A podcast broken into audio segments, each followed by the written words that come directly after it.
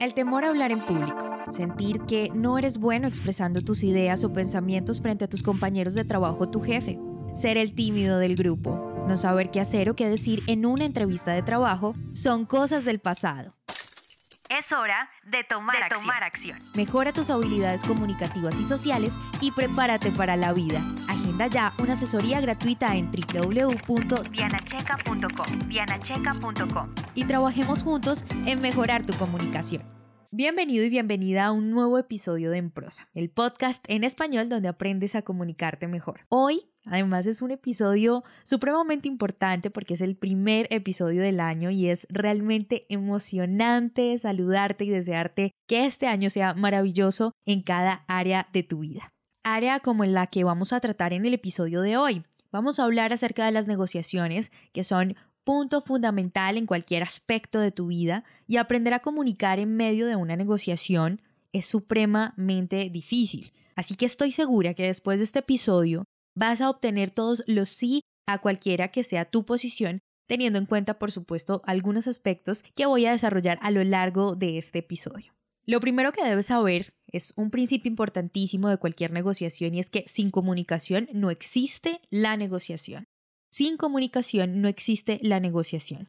Ahora, teniendo en cuenta esto, ¿a qué se le puede atribuir el nombre negociación o a qué le llamamos negociación? Bien, pues ese es un proceso de comunicación recíproco, es decir, de ida y de vuelta, con el firme propósito de alcanzar una decisión conjunta. Por lo que acabo de decir, es necesario que sepas que la comunicación de por sí no es fácil, y mucho menos en medio de este suceso, la negociación. Pero antes de darte las claves para lograr ser un buen comunicador en medio de una negociación, me parece oportuno citar esos problemas por los que definitivamente se vuelve complicado tener una buena comunicación entre cualquiera que sean las partes. Número uno, es común que cuando se está negociando las partes hablen atacando o con intención de, ya sabes, hacer caer al otro, y en el caso de que estén terceros presentes, la intención siempre va a ser al expresarse de que los demás tomen parte de tu posición, de tu postura. Por eso intentarás convencerlos de que existe una posición válida y otra que claramente no lo es. El segundo problema es consecuencia del primero. Al estar tan prevenido, evitando que te hagan caer, estás prestando más atención a tu siguiente movimiento y no a lo verdaderamente importante que es lo que dice el otro. Y el tercer problema son las malas interpretaciones. Y esto también surge como consecuencia de los problemas mencionados anteriormente. ¿Qué podrías hacer para combatir estos problemas que sin duda afectan a cualquier negociación? Bueno, aquí están unos pasos muy puntuales para una buena comunicación en medio de cualquier negociación. Número 1. Escucha de forma activa. Es importante reconocer lo que el otro te dice. Y para lograrlo debes aprender a escuchar de forma activa, que consiste en estar de manera presente, tanto de cuerpo como de mente. Esto te permitirá comprender las percepciones de los demás, sentir sus emociones y realmente escuchar, y no solo oír lo que el otro dice. Escuchar es difícil y mucho más si se está en medio de un clima tan estresante como una negociación, sin importar del tema que sea, por supuesto. Número 2. Escucha de forma empática. En medio de la conversación puedes detenerte a decir frases como Entiendo que lo que acabas de decir es... Y esto con el único fin de darle dinamismo a la conversación y sobre cualquier aspecto que el otro se sienta escuchado y no sienta tu silencio como el trámite necesario por estar frente a ti.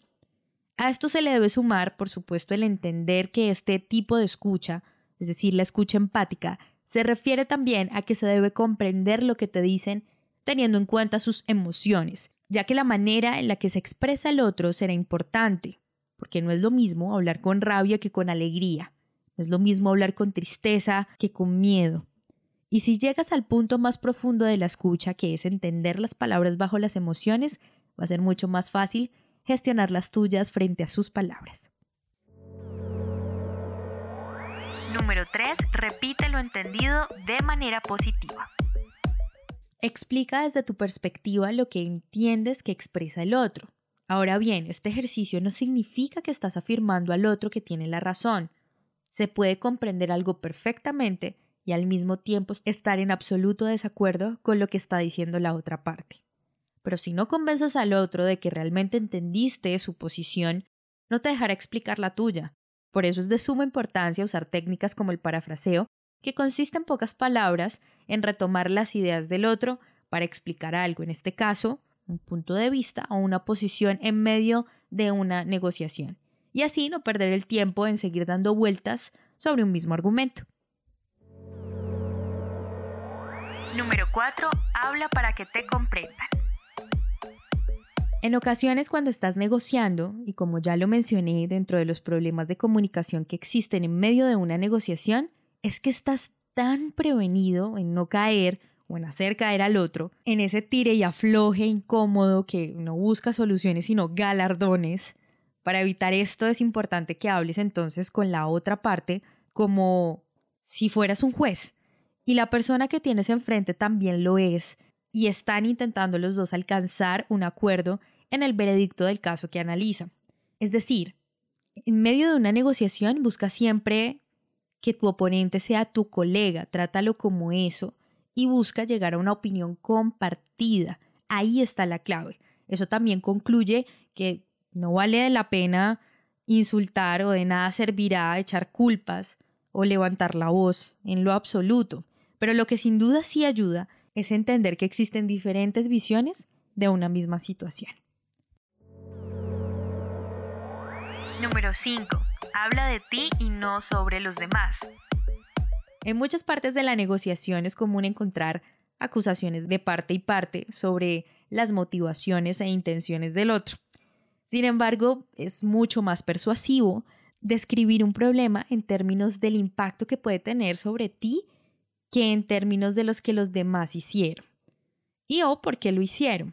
Así que puedes usar frases como me siento discriminado y no tú eres un racista.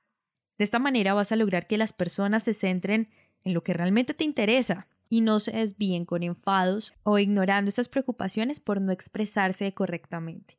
Al final, cuando manifiestas lo que sientes, es difícil que te rebatan esa expresión o ese sentimiento mientras que cuando hablas del otro va a ser de inmediato reprochada y van a seguir dando vueltas en un argumento que no es realmente lo importante. Número 6. Habla con propósito. A veces el problema no es una comunicación insuficiente, sino un exceso de ella. Cuando la ira y la mala fe son muy grandes, es mejor callar algunas ideas. Y como consejo de vida, antes de hacer una manifestación importante, es necesario que sepas lo que quieres comunicar o descubrir para qué propósito te servirá esa información, de tal suerte que no le hagas saber a tu contraparte que estarías dispuesto a vender tu casa en 100 mil dólares cuando la otra parte ya ha ofrecido 150 mil. Estas son herramientas comunicativas de en medio de un aspecto fundamental en tu día a día que es aprender a negociar. Y es fundamental, como ya lo mencioné, que desarrolles habilidades comunicativas, porque sin comunicación no existe la negociación. Practícalas y desarrolla todas estas habilidades que consideres, por supuesto, que te hacen falta un mejor negociador. Por lo pronto, tú y yo nos escuchamos en el próximo episodio. El temor a hablar en público, sentir que no eres bueno expresando tus ideas o pensamientos frente a tus compañeros de trabajo o tu jefe, ser el tímido del grupo, no saber qué hacer o qué decir en una entrevista de trabajo son cosas del pasado. Es hora de tomar, tomar acción. Mejora tus habilidades comunicativas y sociales y prepárate para la vida. Agenda ya una asesoría gratuita en www.dianacheca.com. Dianacheca.com. Y trabajemos juntos en mejorar tu comunicación.